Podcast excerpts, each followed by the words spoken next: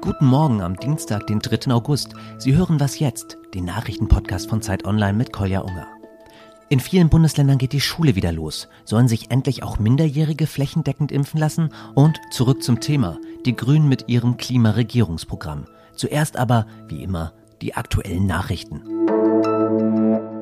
Bei den Olympischen Spielen in Japan stehen für die deutschen AthletInnen heute einige Viertelfinalentscheidungen auf dem Programm. Schon heute Morgen spielen die deutschen Tischtennisspieler in der Runde der letzten acht gegen Taiwan.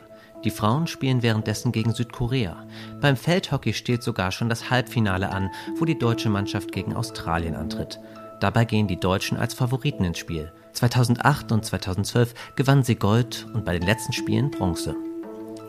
Schon seit Tagen gibt es in der Türkei verheerende Waldbrände. Nun erhält das Land Hilfe durch drei Löschflugzeuge aus der EU. Besonders betroffen ist die Gegend um Bodrum, wo Dutzende Dörfer und Hotels evakuiert werden mussten. Starke Winde und Temperaturen um die 40 Grad fachen die Feuer immer wieder an. Mindestens acht Menschen sind bisher ums Leben gekommen.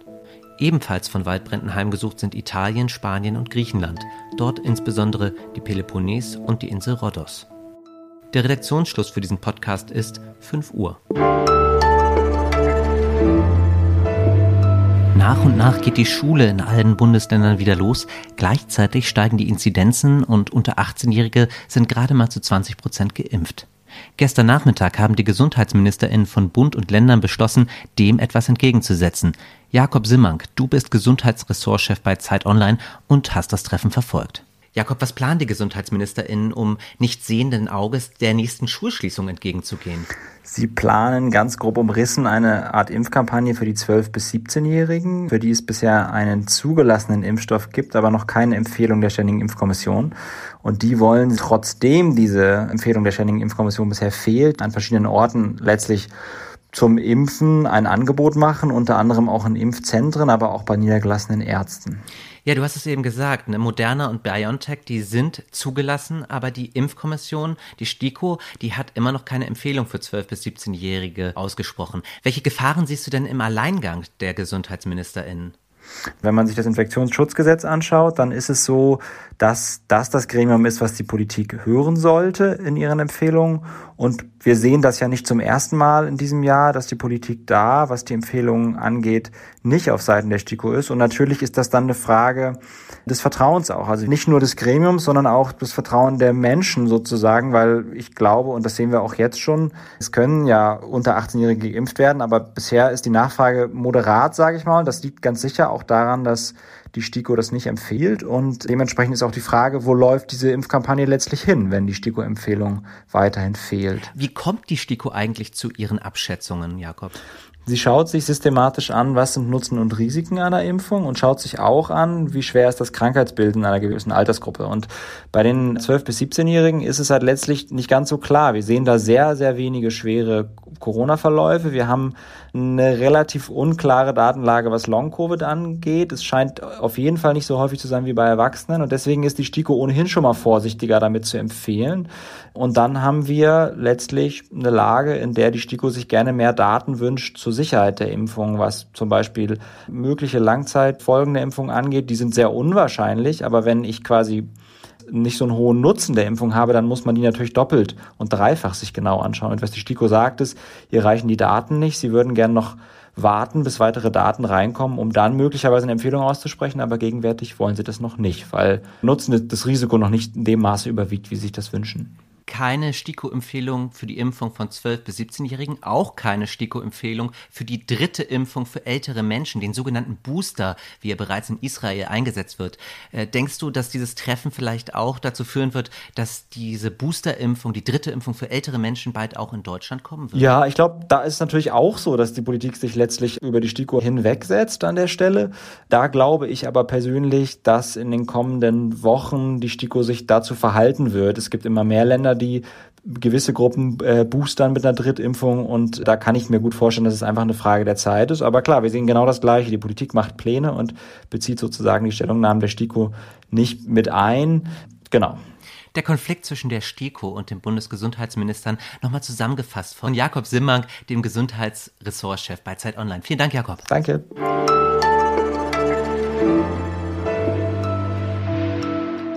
Und sonst so?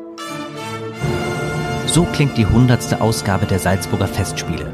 Markenzeichen des Theaterfestivals ist seit 1920 das Stück Jedermann auf dem Salzburger Domplatz. Doch wer hätte gedacht, dass die Kurzhaarfrisur der Burschaft der weiblichen Hauptrolle im Jedermann auch im 21. Jahrhundert noch solch eine Kontroverse auslösen würde. Die Schauspielerin Verena Altenberger erhielt hunderte kritische Briefe von Männern, die an ihrer Frisur Anstoß nahmen.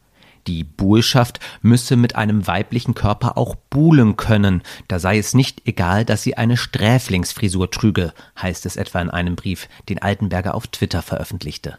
Im Deutschlandfunk Kultur sagte sie, ich habe vor den Salzburger Festspielen einen Kinofilm gedreht, in dem ich eine Krebskranke spiele und ich habe überhaupt nicht drüber nachgedacht, dass halt bedeutet, dass ich dann mit zwei Zentimeter langen Haaren die Bullschaft spiele, weil ich dachte, es sei völlig egal. Und insofern bin ich höchst höchst überrascht, dass es tatsächlich 2021 noch ein Thema ist, ob eine Frau kurze oder lange Haare hat. Und ich bin von dieser Welle wirklich überrollt, weil ich so wenig damit gerechnet habe. Ja, und auch wenn es doch sehr antiquiert wird, wenn kurze Haare bei Frauen ein Thema sind, das Problem dahinter ist aktuell wie eh und je und zeigt sich in mehreren Facetten. Es lautet nämlich, dass Frauen vorgeschrieben wird, wie sie auszusehen haben, ob in Politik, Beruf, Freizeit, sozialen Netzwerken oder eben auf der Bühne.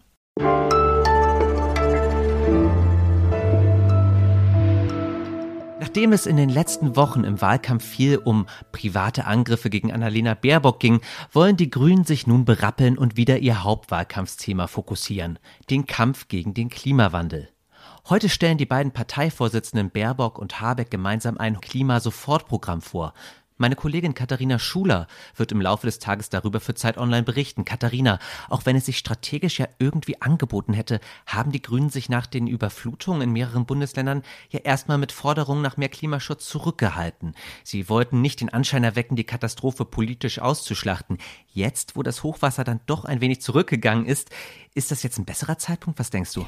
Also jedenfalls sehen die Grünen das so. Herr Söder beispielsweise hat schon direkt unmittelbar nach der Hochwasserkatastrophe oder währenddessen einen Klimaruck gefordert. Da kamen von den Grünen eigentlich noch eher äh, vorsichtige, verhaltene Töne. Aber jetzt schon in der vergangenen Woche kann man sehen, dass sie doch versuchen, das Thema auch programmatisch für sich äh, zu nutzen. Es ist ja nun mal auch ihr wichtigstes Wahlkampfthema, mit dem sie am meisten Stimmen gewinnen können. Ja, eben drum. Deswegen frage ich mich auch, warum sie sich da die Butter vom Brot nehmen lassen. Natürlich, weil sie nicht den Anschein erwecken wollten, Politik mit dem Leid von Menschen zu machen, aber eben jetzt mit zwei Wochen äh, Verzögerung fangen sie eben an, das Thema auch wirklich äh, programmatisch aufzuarbeiten und machen das mit einer Art Dreiklang. Also Frau Baerbock hat ja schon Anfang der vergangenen Woche ein Papier vorgestellt mit Maßnahmen zum Katastrophenschutz, was die Grünen da verbessern wollen. Herr Habeck hat dann nachgelegt in der Mitte der Woche mit einem Programm für die Folgen des Klimawandels, wie man sich da besser anpassen kann.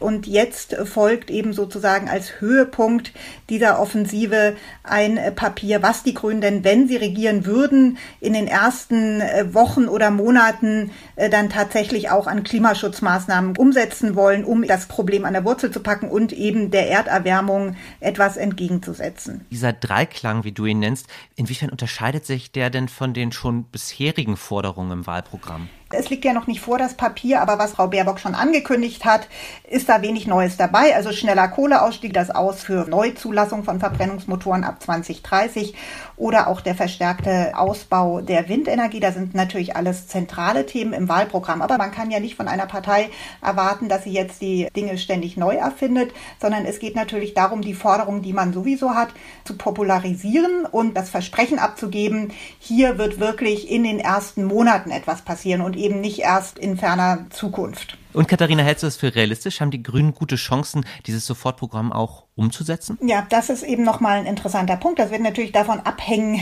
in welcher Funktion sie dann auch einer Regierung angehören, ob sie überhaupt der nächsten Bundesregierung angehören werden. Und das ist natürlich sicherlich jetzt auch gedacht als Hinweis für den Wähler. Guckt mal, wenn ihr uns stark macht, das könnten wir in den ersten Monaten umsetzen. Aber natürlich vor jeder Regierungsübernahme stehen dann die Koalitionsverhandlungen. Da wird man erstmal sehen, mit welcher Partei, mit welchem Koalitionspartner was dann dann von diesem Sofortprogramm noch übrig bleibt. Interessant wäre eben, und vielleicht wird sich das morgen ergeben, ob die Grünen sozusagen diese Punkte, die Sie jetzt genannt haben, als eine Art rote Linie sehen. Eben, dass sie sagen, mit das muss äh, dann auch in einer Koalition auf jeden Fall umgesetzt werden. Danke, Katharina. Und ob das so sein wird, das werden wir ja später oder wirst du später erfahren in dem Pressespaziergang am Biesenthaler Becken. Dein Bericht verlinke ich dann auch nochmal in den Shownotes. Ja, danke. Ciao. Tschüss. Ja, und dieser Podcast hier ist natürlich keine Einbahnstraße.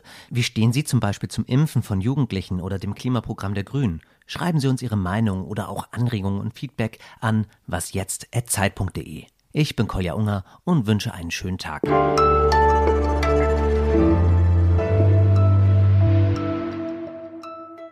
Ja. Jakob, ich fange nochmal vor an und gebe dir eine Frage. Okay, ja, das ist gut. Das ist gut, genau. Ja, machen wir so. Mhm.